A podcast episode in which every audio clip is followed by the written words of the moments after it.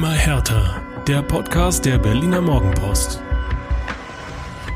Ja, und da sind wir wieder frisch aufgetaut und erwärmt für die neue Folge des Immer härter Podcasts mit mir, Inga Bödeling, und mit meinem Kollegen Sebastian Stier. Hallo Toro. Hallo, Inga.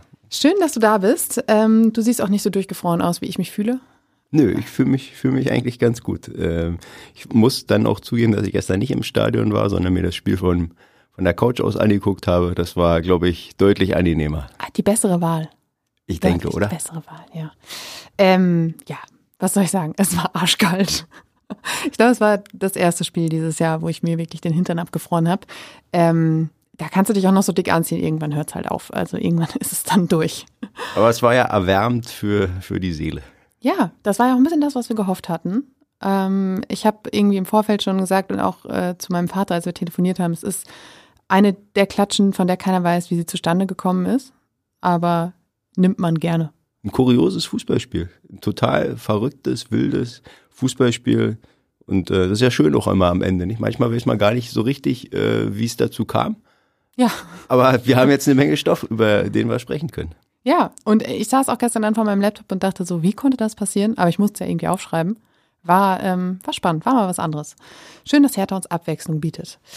Äh, ja, wir werden über den 5 zu 1 Heimsieg gegen die SV Elversberg sprechen, über den ersten Dreierpack seiner Karriere von Florian Niederlechner, über einen durchaus abenteuerlichen Tag von Deo Seefuig, äh, über eine ganz gute Ausgangslage und dann gibt's natürlich noch den doppelten Ausblick auf Pokalabend und Auswärtsspiel in Kaiserslautern, denn diese Woche ist eine ganze Menge los. Aber ich würde sagen, wir fangen erstmal mit diesem spektakulären 5 zu 1 an, ähm, mit dieser vogelwilden Partie, ähm, der Vollständigkeit halber einmal die Tore. 1 zu 0 durch Linus Gechter, 12. Minute, 1 zu 1 durch Tore Jakobsen in der 15. 2 zu 1 Niederlechner, 23. 3 zu 1 Niederlechner, 61. 4 zu 1 Niederlechner, 67. Und dann kam noch John Joe Kenny mit dem 5 zu 1 in der 71. Kehr. 110 km/h hat er den Mindestens, oder? Na, laut, äh, laut Erfassung waren es wohl 110 km/h, mit dem er den Ball äh, ins Tor gejagt hatte. So hat- musste ich an Goran Ivanisevic denken, an den kroatischen Tennisspieler. Der hat doch mal so hart aufgeschlagen. Ah, vielleicht hat er sich das abgeguckt. Aber ich glaube, das war noch vor deiner Zeit, Inga. Ja, ich glaube auch. Goran war so 90er. Ja, nee. Ähm, ja, war ein der, derber Gewaltschuss, den Kenny da abgesetzt hat. Ähm, die Aufstellung war leicht verändert, das hatte sich schon angedeutet. Paul Dardai hatte gesagt, dass es für Toni Leisner etwas eng werden könnte. Ähm, er wollte zwar selbst, aber äh, Dardai hat gesagt, ich äh, kenne das aus Erfahrung, das lassen wir mal lieber.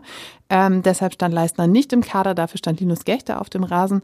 Und äh, Derry Scherhand durfte auf dem rechten Flügel für Martin Winkler ran und das war sein Startelfdebüt in dieser Saison. Ähm, und Winkler hatte in den letzten Tagen wohl auch mit einem Infekt zu tun, da kommen wir nachher nochmal drauf.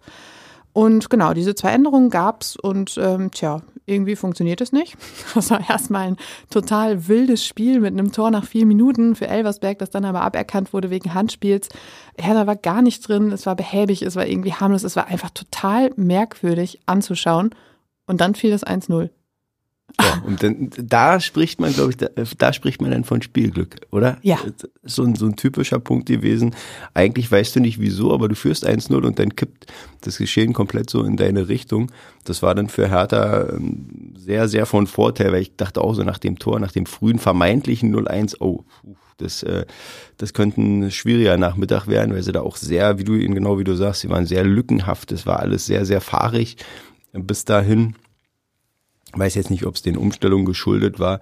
Ähm, dazu mal grundsätzlich ich, fand ich es aber gut, dass Dade das gemacht hat, weil ich finde mal, das ist ein wichtiges Signal auch so an den Rest der Mannschaft, an den Kader, wenn du Leuten das Vertrauen aussprichst. Ich finde es dann im, im, im Umkehrschluss finde ich es immer nicht gut oder kontraproduktiv, wenn du Leute versuchst dann jetzt wie, wie Leistner ähm, oder ähm, oder auch ähm, Winkler? Ja, schnell, Winkler unbedingt auf den Platz zu zahlen, egal ob die jetzt krank sind oder verletzt oder angeschlagen. Damit zeigst du dann auch den, den Jungs, die so ein bisschen hinten dran sind, Kaderplatz 12, 13, 14, du zeigst, ey, eigentlich vertraue ich euch überhaupt nicht. Also wir machen jetzt alles Menschenmögliche, äh, dass die Jungs der ersten Garde jetzt hier irgendwie auf dem Platz stehen, egal ob mit einem Bein oder äh, eben nicht. Und äh, irgendwie müssen die spielen. Hat da der nicht gemacht, ähm, sondern das Gegenteil gewählt und das fand ich gut. Das war ein gutes Signal und ähm, die Spieler haben sich ja dann nachher auch deutlich gesteigert. Ja, Linus Gechter hat ja dann auch direkt das Tor gemacht. Das war sein zweites für die Profis. Aber das war wirklich, Paul Dada hat im Vorher, äh, Vorfeld ja gesagt, wir hatten in den letzten Spielen immer sehr viel Pech. Jetzt wollen wir aber auch mal das Spielglück zurück. Und äh, das hat dann relativ schnell gut funktioniert. Ähm, es war ein langer Einwurf von Fabian Reese. Der Ball war dann irgendwie im Gewusel plötzlich bei Gechter. Der hat dann äh, eingezimmert und dann stand es eben 1 zu 0. Aber das sollte eben nicht lange währen, denn nur drei Minuten später glich Elversberg dann schon wieder aus. Und da, spätestens da wusste jeder, das wird wilder Nachmittag. Ja, der Schuss hat dann auch wirklich gesessen. Bei Gechters Tor war ja vorher noch so ein bisschen dieser Foulspielverdacht, wo ich aber sagen muss, also ja, der tritt dem schon auf den Fuß, aber dann das Abdrehen des Elver, Elversbergers Spielers so nach dem Motto, guck mal, ich wurde gefault, jetzt verteidige aber bloß nicht. Ja, wäre ich verrückt geworden als Trainer. Ja. Also Horst äh, Steffen ist auch an der, an der Seitenlinie rumgesprungen wie so ein, wie so ein keine Ahnung, HB-Männchen. Also keine, keine Ahnung, was da in den Kopf gefahren ist des Spielers. Das war auf jeden Fall eine wenig clevere Aktion. Tor hat dann auch gezählt. Ja, und dann ging's, dann ging's los. Dann kam das muntere Tore schießen. Das war, war wirklich, ja, was, was sagt uns dieses Spiel? Also, zum ersten sagt es uns, dass ich nicht in die Zukunft schauen kann. Erinnere ja. dich, bei, in der letzten Folge haben wir hier eine detaillierte, habe ich einen detaillierten Spielverlauf wiedergegeben. Richtig. Der ist komplett für den Audioschrott. Aber du warst recht nah am Ergebnis dran. Oder? Ja, Hast du nicht 3-1 getippt? Ja, aber mit einem zäheren, quälenderen Spielverlauf, Kontertor vielleicht nochmal zum Schluss. Ähm, nee, dieses 5-1 habe ich in keiner Form vorausgesehen. Also, Niemand. Liebe Hörer, bitte nicht in Zukunft einfach nicht mehr glauben, was ich erzähle. ähm, das hat, hat nicht funktioniert. Also an dieses Spiel oder dass es so laufen würde, das war nicht, war nicht abzusehen. Ähm, in der Konsequenz. Ja, passt aber irgendwie zu Hertha. Ich finde, Hertha swingt sich so durch diese Liga. So eine Swingermannschaft. Swingermannschaft. So eine, ja, so eine, so eine alles kann, nichts muss Mannschaft. Weil, guck mal, wenn, wenn du auf die Ergebnisse guckst, Hertha hat ungefähr eine ausgeglichene Bilanz, also von Gewinnen und Verlieren. Nächstes Mal unentschieden. Du, du weißt eigentlich nie, also es kann alles passieren, aber es muss auch nicht passieren. Das kann dann auch mal so, so ein grottiges 0-0 werden, wie in, in Rostock. Ja. Ähm, und jetzt, jetzt gibt's dieses 5-1 oder dieses Spektakelspiel gegen Gräuter Fürth. Also du kannst nicht sagen, jetzt Hertha ist per se langweilig oder Hertha ist per se die beste Unterhaltung. Das kann total wild werden, denn wie in Magdeburg. Oh ja. Du kannst auch mal eine, eine konzentrierte Leistung dann äh, wieder abrufen mit einem, mit einem knappen Resultat. Also Hertha ist total überraschend jedes Wochenende aufs Neue. Du weißt nicht, was kommt, was man bekommt und dementsprechend einfach auch schwer zu prognostizieren. Die Überraschungsmannschaft der Liga nur auf eine andere Art und Weise. Schön. Voll. Schön. Ähm, ja, dieser Ausgleich, der ist dann natürlich auch mit viel ähm, Zutun der Hertaner Abwehr zustande gekommen. Da hat man ein bisschen halbherzig verteidigt. Aber aus dem Nichts kam dann ja in der 23. die erneute Führung. Das war eine Flanke von Linus Gechter und Schernd und Tabakovic hatten irgendwie in der Mitte verpasst und äh, standen nicht richtig zum Ball. Und dann stand da plötzlich Niederlechner, der aber richtig stand und bums ist das Ding drin, 2-1. Ähm, Florian Niederlechner wusste zu diesem Zeitpunkt noch nicht, was für ein legendärer Nachmittag das für ihn wird, aber er war schon da wunschlos glücklich, denn ähm, wir haben schon öfter darüber gesprochen, er hatte keine einfachen Wochen zu Saisonbeginn, reden wir auch gleich noch ein bisschen drüber. Aber ähm, trotz dieser 2-1-Führung war Paldada überhaupt nicht zufrieden. Er hat hinterher gesagt, wir hatten uns einiges vorgenommen und haben in der ersten Halbzeit nichts davon gesehen. Wir haben da Fehlpässe gespielt, die du in der fünften, sechsten Liga nicht siehst. Das war Chaos, da musste ich mich schämen. So haben wir den Gegner richtig aufgebaut. Und äh, hinterher war auch die Frage, oder er meinte, ja, jetzt sind alle glücklich, nur ich nicht. Also der Trainer, der hatte mit diesen ersten 45 Minuten wirklich noch eine Rechnung offen. Der arme Paul. Aber ich kann es natürlich ein Stück weit auch verstehen, denn als Trainer magst du ja so eine vogelwilden Spiele per se nicht. Also als Trainer wünscht man sich ja immer, man, man macht sich einen Plan, der soll dann möglichst eintreten und dann führst du 1-0, vielleicht ist das alles ein bisschen schmack, geschmacklos oder trocken, aber du möchtest als Trainer immer ein ruhiges oder ein vorhersehbares Spiel. Ein Spiel, wo du immer als auch äh, an der Seitenlinie das Gefühl hast, du kannst jetzt eingreifen, du kannst korrigieren, alles läuft genau so, wie du dir das vorstellst. Also dieses Gefühl von Kontrolle mag ja. man, äh, findet man als Trainer mal ganz besonders gut. Dieses Spiel war völlig, war völliger Kontrollverlust. Das auf allen Seiten. Auf allen Seiten, allen auf allen Ebenen. Und dementsprechend äh, war es dann, war es auch einfach schwierig zu coachen. Und wenn man gesehen hat, wie viel wirklich dem Zufall geschuldet war, wie viele Aktionen ähm, aus Fehlern entstanden sind, dann war das schon in der Gänze besonders. Meine, äh, oh, pardon. Meine Augenbrauen sind auch in die Höhe ähm, geschossen, als Horst Steffen nach dem Spiel auf der PK gesagt hat, ja, wir hatten das Spiel unter Kontrolle. Dachte ich so, das Wort Kontrolle, das fällt mir wirklich nicht ein, wenn ich an diese 90 Minuten denke. Aber ähm, es wurde dann ja ein bisschen besser in der zweiten Hälfte. Und das war eben auch einer Umstellung zu verdanken, die Paldadei vorgenommen hat. Denn Mark Kempf ging raus. Ähm, dadurch rückte Martin Dardai in die Innenverteidigung und Michael Kabownik kam rein und war erst Sechser, später dann Linksverteidiger und dafür ging dann Seefolk ins Mittelfeld. Ähm, über Seefolk sprechen wir nachher. Der hat heute, der hat sich, der hat sich einen eigenen Pro Programmpunkt verdient. Da reden wir nachher noch drüber. Aber durch diese Umstellung gab es mehr Stabilität, mehr Vorwärtsdrang. Und naja, dann kamen halt die Tore, die dann aber trotzdem so ein bisschen Zufallsprodukt waren. Aber immerhin hat man defensiv nicht mehr so viel zugelassen. Das war total passend zu diesem Spiel, denn ich dachte auch, was, was soll das jetzt? Also ja. was stellt das dar? Also, äh, aber ist ja auch schön. Paul Dada ist Fußballlehrer, wir nicht. Richtig. Dementsprechend muss er mehr wissen. Ähm, Hoffentlich. Hat, hat, er in dem äh, Fall dann irgendwo unter Beweis gestellt. Also das mutete nach außen sehr wild auch an und irgendwie ja total durcheinander und hat aber völlig also hat funktioniert, hat seine Wirkung entfaltet. Hertha hat einen ganz anderen Zugriff auf das Spiel bekommen. Man hätte ja eigentlich eher so als Zuschauer mal den Reflex, oh, derjenige ist jetzt schwach raus mit dem, ja. ersetzen durch einen neuen. Total. Als Karbovnik an der Seitenlinie stand, war für mich ja. vollkommen klar, dass für Seefolk Schluss ist. Logisch. Also es war alles andere wäre auch abenteuerlich gewesen, aber es ja, war, ja, war ja dann auch ein abenteuerliches Spiel. Und der hat sich dann, dann da so reingesteigert, wie alle anderen dann auch in ihre Rollen gefunden haben. Und da, also wenn da eine höhere Überlegung hintergesteckt hat und hat ja offensichtlich, dann sage ich Chapeau, das hat alles überragend funktioniert. Und das ist ja dann auch das, was man auch sich immer, oder was der Anspruch so an Trainer ist, ne? dieses Coachen, Umstellen, versuchen dann irgendwie ähm, doch, doch wieder die Sachen in seine Richtung lenken zu können durch, Reagieren halt durch, einfach, ne? durch, durch Handgriffe.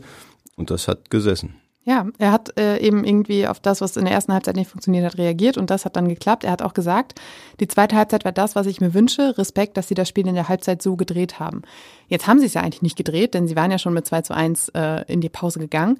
Aber wir wissen aus den letzten Wochen, dass so eine Führung zur Halbzeit nicht unbedingt äh, heißen muss, dass man das Spiel am Ende eben auch für sich entscheidet. Und ähm, das war eben so eine komplett andere Gemengelage diesmal. Die letzten Wochen war immer die erste Halbzeit richtig gut und die zweite echt irgendwie für den Müll.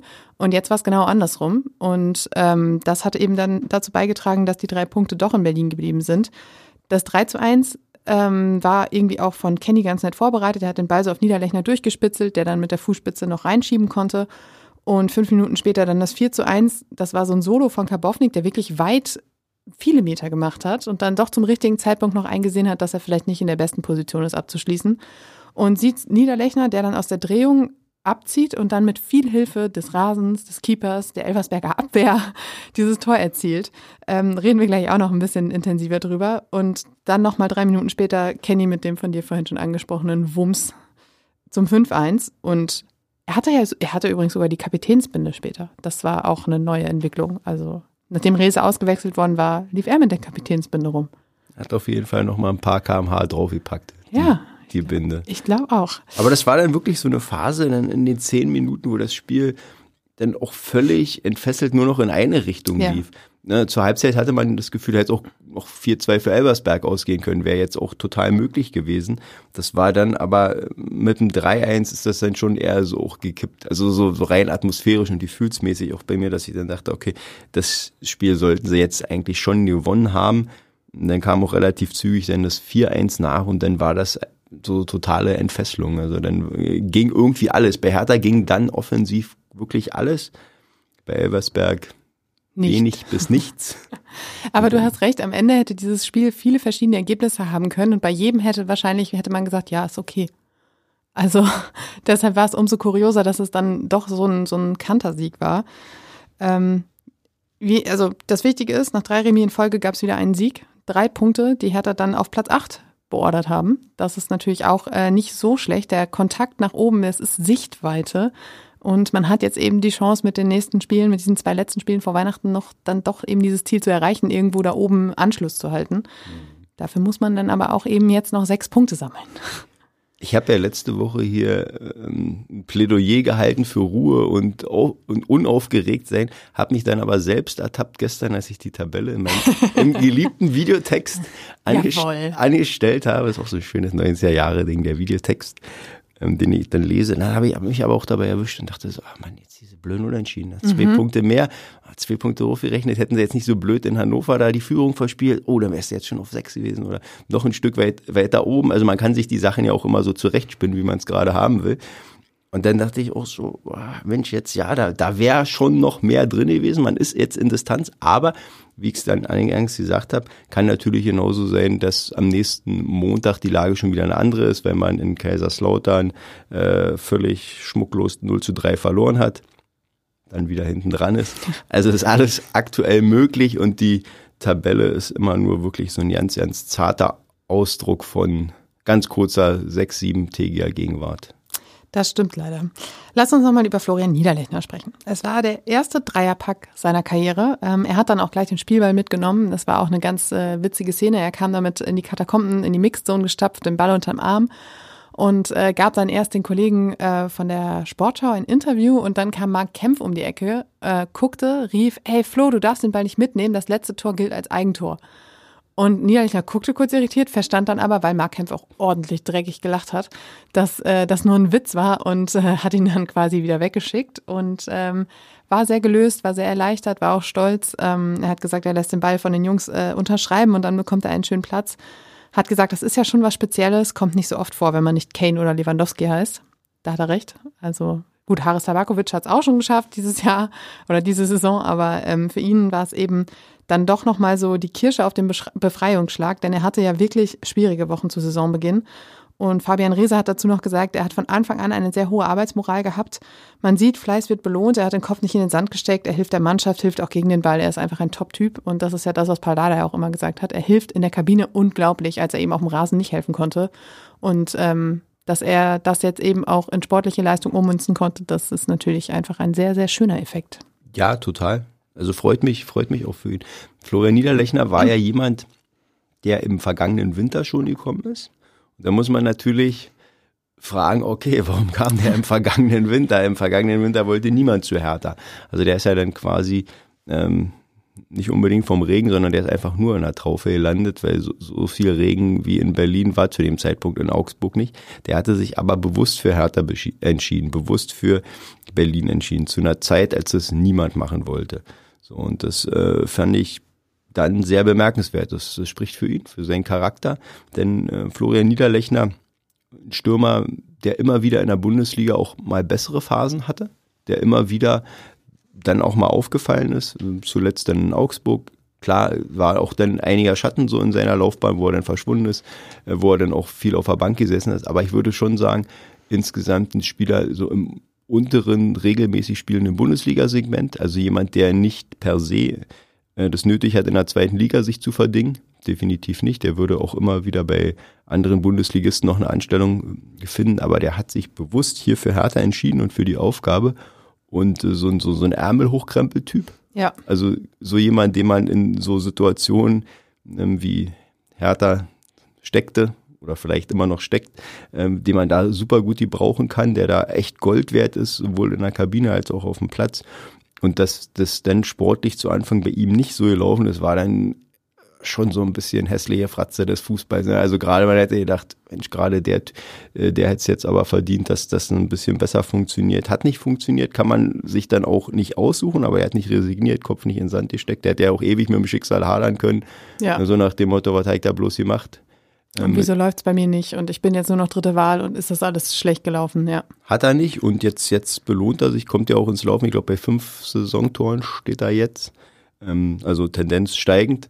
Aktuell hat er auch anscheinend so ein bisschen auch so seine Rolle gefunden auf dem Platz funktioniert äh, überraschend gut mit Tabakovic. Hätte ich jetzt auch überhaupt nicht vermutet, so er rein hat, positionell. Er hat am ähm, Sonntagabend in der Mixzone auch nochmal gesagt, dass das so seine, seine Position ist. Er mag das halt auch, sich die Bälle da so zu holen und auch zu verteilen und mit Tabakovic eben einen zu haben, der dann so der klassische Wandspieler ist. Das ist so, das, das entspricht seinem Naturell, das macht ihm Spaß, das passt und ähm, da musste er sich ein bisschen reinfinden, aber es ist äh, sein Ding, weil er sagt auch, seine große Stärke sind die Tiefenläufe und mit denen kann er Hertha eben helfen.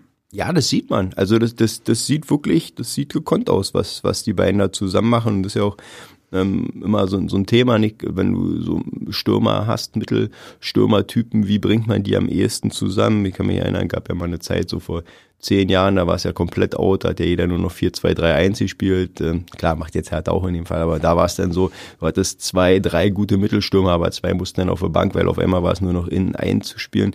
Ähm, ich finde das gut, wenn man das äh, durchprobiert. Ähm, hat Dardai zu Anfang nicht gemacht, war glaube ich auch nicht so richtig auf seiner Rechnung. Also ich kann mir vorstellen, er ist jetzt ähnlich überrascht, dass das so gut funktioniert. Aber das ist auf jeden Fall eine Konstellation, ähm, die, die funktioniert, von der beide auch profitieren, auch wenn Tabakovic gestern nicht getroffen hat. Ich habe schon das Gefühl, dass dann für ihn auch mehr der Fokus weggeht, der gegnerischen Verteidigung, weil die wissen, da ist noch jemand, ähm, wo man achtsam sein muss. So in der Zeit, als er da einsam die Torschützenliste angeführt hat, da war doch schon sehr viel gegnerischer Fokus auch auf seine Position. Eigentlich das, immer gedoppelt, ja. Und das kann, kann sich der Gegner jetzt dann nicht mehr so erlauben. Also das, das funktioniert. Das ist eine gute, gute Konstellation.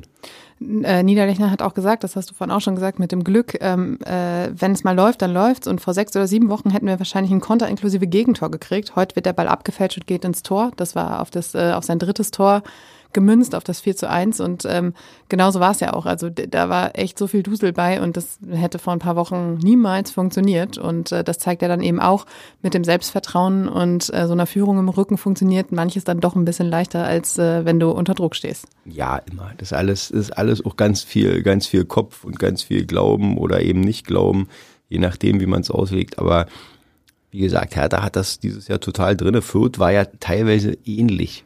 Also Fürth war ja auch nicht irgendwie dieses hohe Ergebnis zu Anfang, was man vermutet oder was man vermutet hätte und Spielverlauf hätte da auch ähm, noch was anderes hergeben können, aber da ging auch ganz, ganz viel. Aber wie gesagt, gab auch Spiele, da ging ganz wenig und ähm, die Beschreibung jetzt, gerade der Satz, den du da vorgetragen hast, der kann nächste Woche kann ja genauso wieder stimmen. Oder ja. am Mittwoch, ja. vielleicht sogar am Mittwoch. Wir wollen es nicht hoffen, aber es kann, kann sein. Ich sehe Hertha da noch nicht so in der gefestigten Rolle, dass man sagen kann, okay, die haben jetzt den Flow, die haben den Lauf, jetzt kommen die nächsten drei, vier Spiele, da ziehen die neun oder zehn Punkte. Ähm, sehe ich noch nicht, ohne dass ich das jetzt künstlich negieren will, weil es einfach, einfach auch ein gutes Resultat war gegen auch einen guten Gegner. Elversberg stand äh, vor dem Spiel weiter oben, stehen immer noch deutlich weiter oben. Ja. stehen immer noch deutlich weiter oben, als man es vor der Saison vermutet hat, weil sie einfach vom Namen her, dieser, das ist so ein Reflex, den haben, haben wir alle.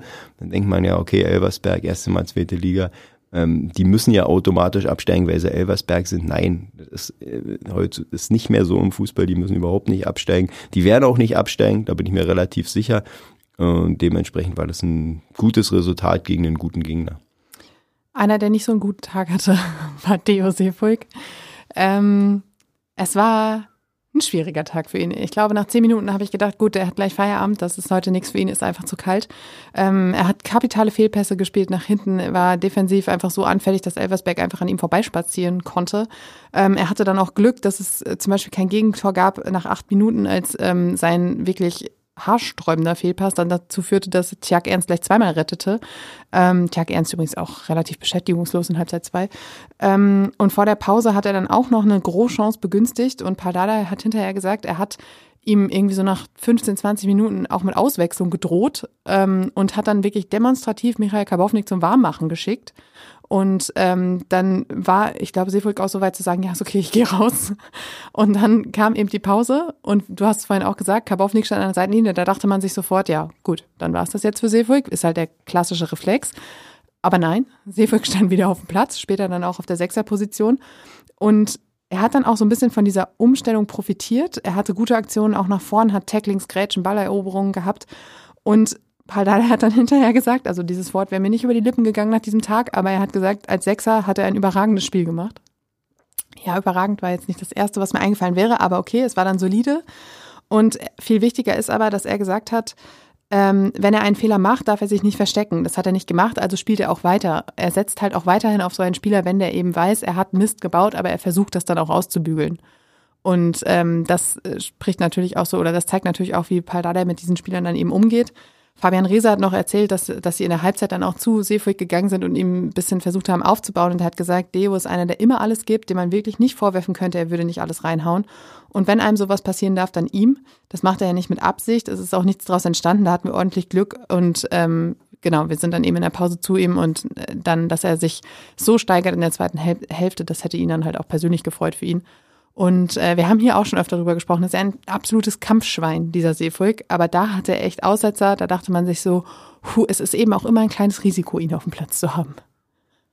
Ja, vermutlich. Also das ist ein Spieler, wo ich mich schwer tue, muss ich sagen, bisher mit Einstellung. Der ist jetzt schon relativ lange da, also für, für Hertha-Verhältnisse sogar sehr lange, auch wenn er jetzt nicht durchgehend immer da war.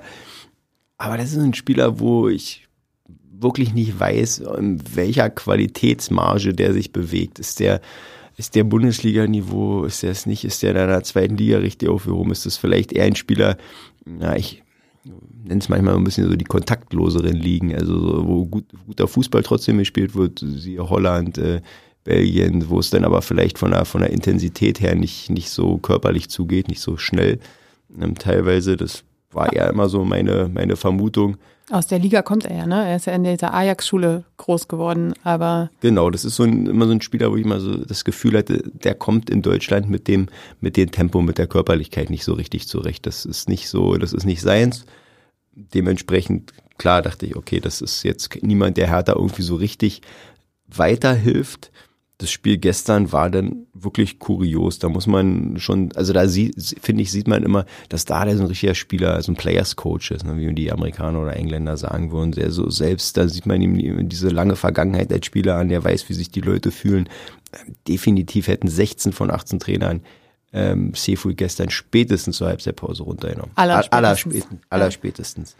Aber ihn dann auch noch auf eine andere Position zu stellen, die ja an sich auch anspruchsvoller ist. Sechser-Spiel ist deutlich anspruchsvoller als das Außenverteidigerspiel. Du musst viel mehr im Blick haben, du musst viel, viel mehr auch mit deinen Mitspielern ähm, sprechen, du musst äh, schauen, koordinieren. Das ist ja unheimlich schwer, gerade wenn du so viel mit dir selbst zu tun hast, dann noch in so eine zentrale Rolle gespielt, äh, gestellt zu werden. Ist eigentlich super kontraproduktiv, war aber gestern genau irgendwie scheinbar der richtige Ansatz, weil der sich dann da viel besser ins Spiel reingespielt hat. Also auch so eine Sache, die komplett zu dem Spiel passt, eigentlich wirklich schwer zu erklären. Äh, muss man aber sagen, war wirklich ein großer Schachzug vom, vom Trainer insgesamt. Sandro Schwarz hat das äh, schon im Sommer 2022 ausprobiert ähm, mit Deo Sefuig auf der 6, äh, damals im Trainingslager in England. Da haben wir uns auch alle mit großen Augen angeguckt. Und äh, im Sommer hat Paldada ja auch so ein bisschen was ausprobiert mit ihm. Sefuig ist ja auch schon im, also dieses Jahr schon als Flügel auch aufgelaufen, als äh, Linksverteidiger im Mittelfeld. Also er wird da auch so ein bisschen getestet irgendwie auf den Positionen, habe ich das Gefühl. Aber so dieses, dieses Spiel am Sonntag, das hat nochmal gezeigt, dass diese Sechserposition ihm eigentlich vielleicht auch liegen könnte. Das ist, gibt natürlich auch nochmal ein bisschen Variabilität, weil ähm, wenn man sich das gestern angeguckt hat, dann war es ja so, dass vier Abwehrspieler auf dem Platz standen oder vier Innenverteidiger auf dem Platz standen, zwei in der Innenverteidigung und zwei auf der Doppelsechs. Und als dann eben Kempf raus musste, musste natürlich einer aus dem Mittelfeld äh, zurückrücken. Das heißt, du hast eigentlich nur die äh, Option, die äh, Innenverteidigung aus dem bestehenden Personal auf dem Platz nachzubesetzen und musst dann ja von außen nachliefern. Und wenn du mit Seefolk jemanden hast, der irgendwie da reinrutschen kann, dann ist das äh, sicherlich nicht ähm, schädlich für das äh, Konstrukt. Aber äh, ja, man hatte immer so das Gefühl, er findet seine Rolle nicht. Im Sommer waren wir kurz davor zu sagen, er war so der heimliche Gewinner des Trainingslagers, weil er dann sich irgendwie plötzlich in die Vorreiterrolle da gespielt hat und auch vorbildlich war und Paldadei geschwärmt hat. Dann kam seine Verletzung aus dem Düsseldorf-Spiel, dann war er drei Spiele lang auch nicht gefragt, als er im Kader stand. Und jetzt seit Schalke, glaube ich, ähm, steht er nonstop in der Startelf. Und ja, da war dann gestern eben viel Licht und Schatten, aber das Licht hat dann am Ende eben den letzten Eindruck hinterlassen. Ja, und der letzte Eindruck ist ja auch immer der, der zählt oder den man, den man dann mitnimmt, als sowohl als Spieler als auch als Trainer so ein Typ, Sefui, glaube ich, der würde einem ehemaligen Hertha-Trainer sehr gut gefallen, mit alten Lucien Favre. Polyvalenz ist da das Stichwort, der polyvalente Spieler. Der kann anscheinend viel oder viele Positionen spielen. Ich sehe ihn trotzdem nicht, auch nicht in Zukunft als Sechser, äh, glaube ich nicht, weil ich mir vorstellen kann, gestern dann das Spiel auch zweite Halbzeit mit der Halbzeitführung und dann ähm, die Halbzeit so wie sie laufen ist offensiv, machst selber Tore, hast dann irgendwann eine hohe Führung. Das sind alles Sachen gewesen, die ihm dann auch entgegenkamen. Ich glaube, in einem engen Spiel gegen den robusteren Gegner, der auch nach vorne mehr Druck entfachen kann, ist er dann wahrscheinlich nicht der Wellenbrecher, den du auf diese Position brauchst, sondern eher derjenige, der vielleicht von einer großen Welle verschluckt wird, von einer Angriffswelle. Dementsprechend glaube ich, ist nicht, er wird da nicht eine große Zukunft haben oder, aber es ist zumindest jemand, der dann immer wieder mal auch da reingeworfen werden kann, wenn es eben die Not erfordert. Gestern war es der Fall, gestern hat es funktioniert und das ist ja dann auch eine Erkenntnis für einen Trainer, die man einfach so mitnehmen kann. Tauschen wollte definitiv niemand mit ihm gestern. Allein schon der Tatsache wegen, dass er da im T-Shirt, also im kurzärmeligen Trikot und mit seinen Stutzen an den Knöcheln rumlief. Also es wäre mir ein bisschen zu kalt gewesen. Ähm, nun gut, äh, Toro, lass uns vorausblicken, denn da sind noch zwei Spiele, über die wir reden können, müssen, sollen, dürfen. Und zwar am Mittwoch das Pokalachtelfinale gegen den Hamburger SV. Es wird eine relativ große Kulisse im Olympiastadion erwartet. Ich habe so die Zahl 70.000 gehört. Ähm, es ist jetzt so, dass wir die, den Podcast äh, vor der Pressekonferenz aufnehmen. Deshalb haben wir natürlich jetzt nicht die Infos, die Paldada noch rausgibt. Aber ähm, die Hoffnung ist da, dass Toni Leistner zurückkommt. Vielleicht reicht es auch nicht, das wird man eben sehen. Aber es ist in erster Linie die Chance auf Wiedergutmachung. Denn der, das letzte Duell, das war im August, ähm, das war sowas von verpatzt. Dieses 0 zu 3, das war wirklich die schlechteste Saisonleistung. Da war man komplett unterlegen. Aber es hat sich natürlich auch einiges getan seitdem, denn Hertha ist jetzt eine andere Mannschaft. Man hat sich äh, gefunden, man hat sich äh, zusammengerauft. Äh, es sind auch ein paar Spieler noch dazugekommen seit diesem Tag im August. Und ähm, die Bilanz im Pokal, die ist auch nicht so schlecht. Es gab drei Duelle, zwei Siege und eine Niederlage. Ähm, das ist alles schon sehr lange her. 1993, 1982, damals auch im Achtelfinale und 1968. Passt ein bisschen. Also ist ja an sich ist es ja auch ein Spiel aus der Vergangenheit. Hertha ja. BSC gegen Hamburger SV, muss man ganz klar sagen. Das sind auch dann jetzt Richtung, Richtung Samstag hin, Kaiserslautern, Hertha. Das ist, das ist was für Nostalgiker.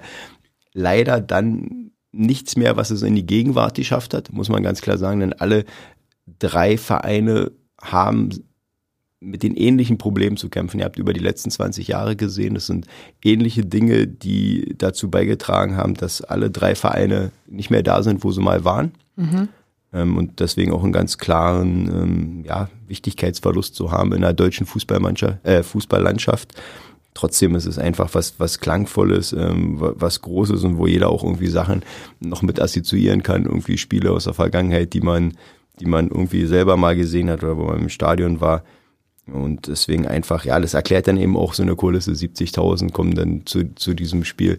Klar, beide sind jetzt auch wieder, sind gut drauf, logisch. Aber am Ende ist es dann nur in Anführungsstrichen Aufeinandertreffen von Zweitligisten. Das ist nicht unbedingt typisch, dass dann 70.000 Leute kommen zeigt aber auch, dass bei Hertha, also jetzt im Zusammenhang mit Hertha, dass da gerade vieles auf dem richtigen Weg ist, dass da vieles gerade gerade gut ist. Die Leute nehmen es an. Das gab ganz andere Zeiten schon, auch wo Hertha deutlich erfolgreicher war. Da wären da wahrscheinlich 38.000 Leute gekommen. Äh, ist gar nicht, gar noch nicht so lange her. Deswegen äh, freut mich, freut mich das und das Spiel, wie du sagst, im August. Das kann man komplett vergessen. August kannst du sowieso komplett vergessen. Als, also nicht nur bei Hertha jetzt, sondern als, als Fußballfan und Zuschauer kannst du den August knicken. Also mit dieser äh, unsäglichen äh, Transfer-Deadline da immer um den 1. September rum.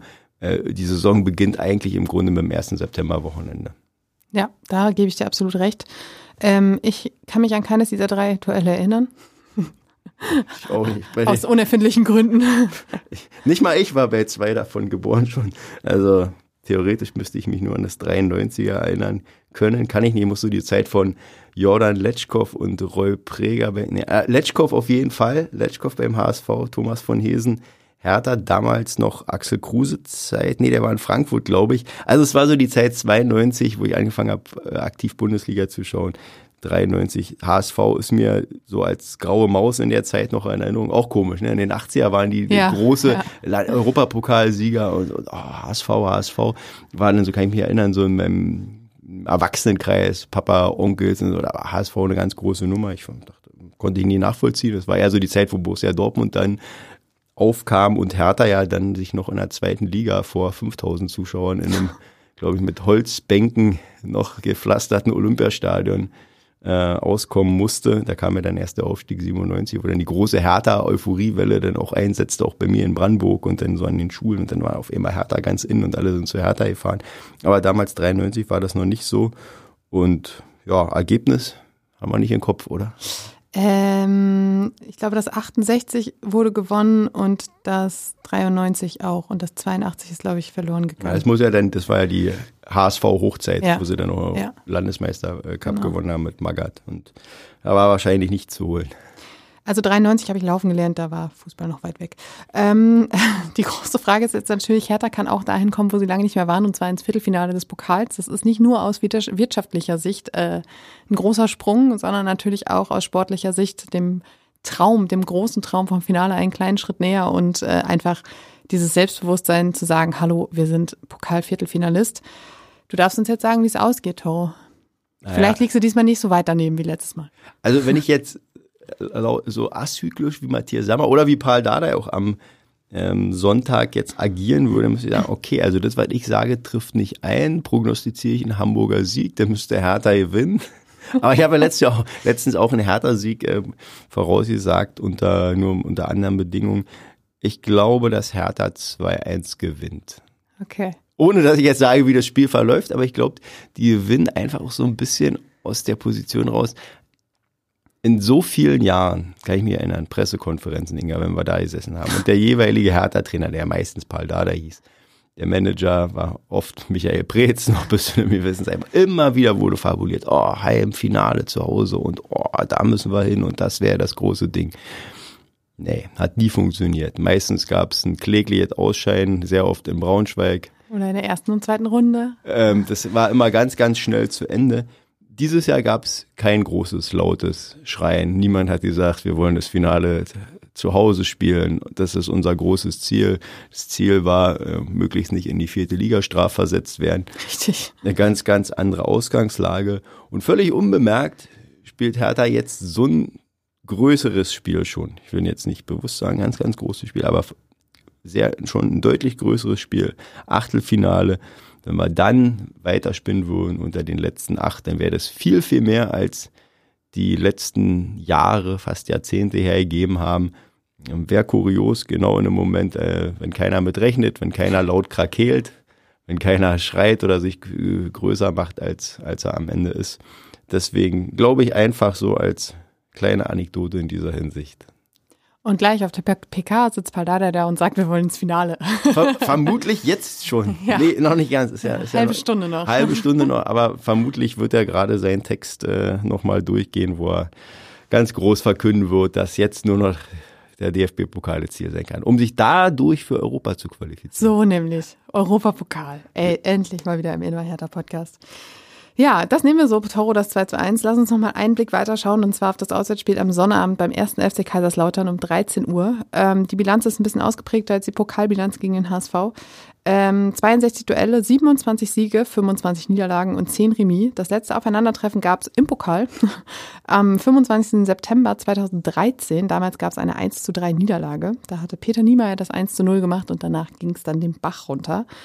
Kaiserslautern ist eigentlich ziemlich gut gestartet, hat aber aus den letzten sechs Spielen ähm, nur einen Punkt geholt. Es gab fünf Niederlagen und ein Remis gegen den HSV, ein 3 zu 3. Ähm, das bedeutet im Moment Platz 13, fünf Siege, drei Remis, sieben Niederlagen. Und äh, gefühlt würde man jetzt sagen, das muss ein Sieg sein.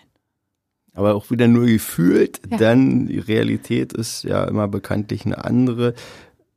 Du hast recht, was die Bilanz angeht. Kaiserslautern jetzt aber mit dem Trainerwechsel an diesem Wochenende, Dimitrios Gramotzes übernimmt da jetzt für Dirk Schuster, ist immer eine gefährliche Situation dann als Gegner, weil du weißt überhaupt nicht, was dich erwartet.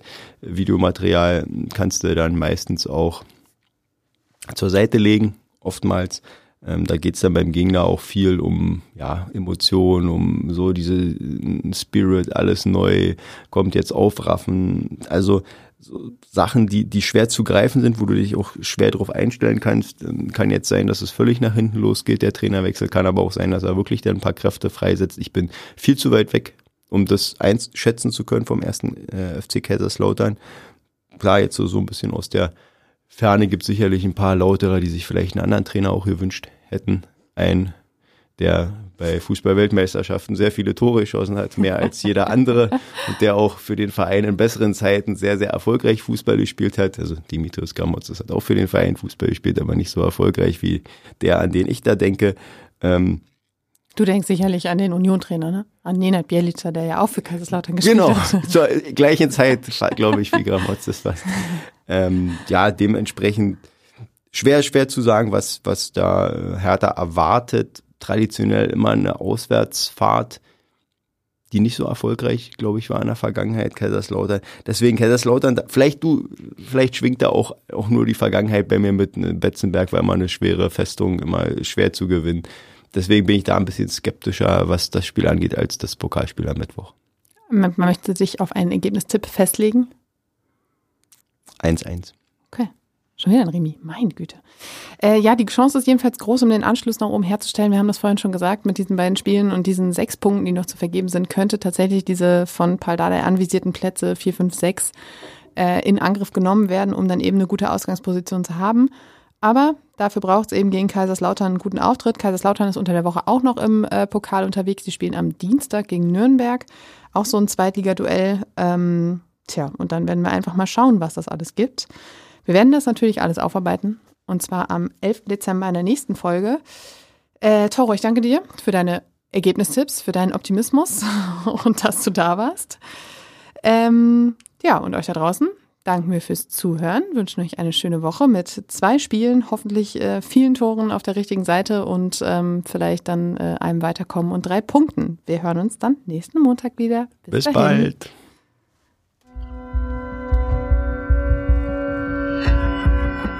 Immer härter. Der Podcast der Berliner Morgenpost.